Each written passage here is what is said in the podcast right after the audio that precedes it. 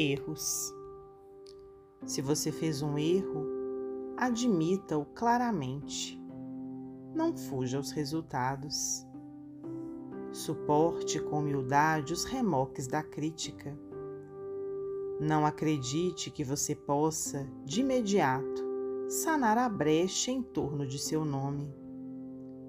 Entretanto, não se ponha a chorar inutilmente porque esse não é o seu primeiro erro e nem será o último.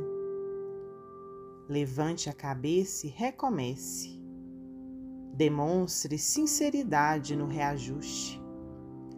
Inicie a tarefa das boas ações na escala que lhe seja possível, distribuindo parcelas de você e de sua influência a quantos você possa ser útil porque toda vibração de agradecimento funciona por material de reparação.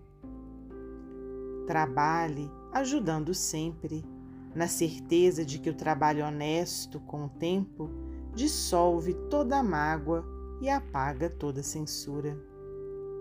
Mas não torne a incidir no mesmo erro, porquanto quem sabe, de antemão, a falta que comete, em verdade, não se encontra na armadilha do erro, e sim está manejando conscientemente a armadilha do mal.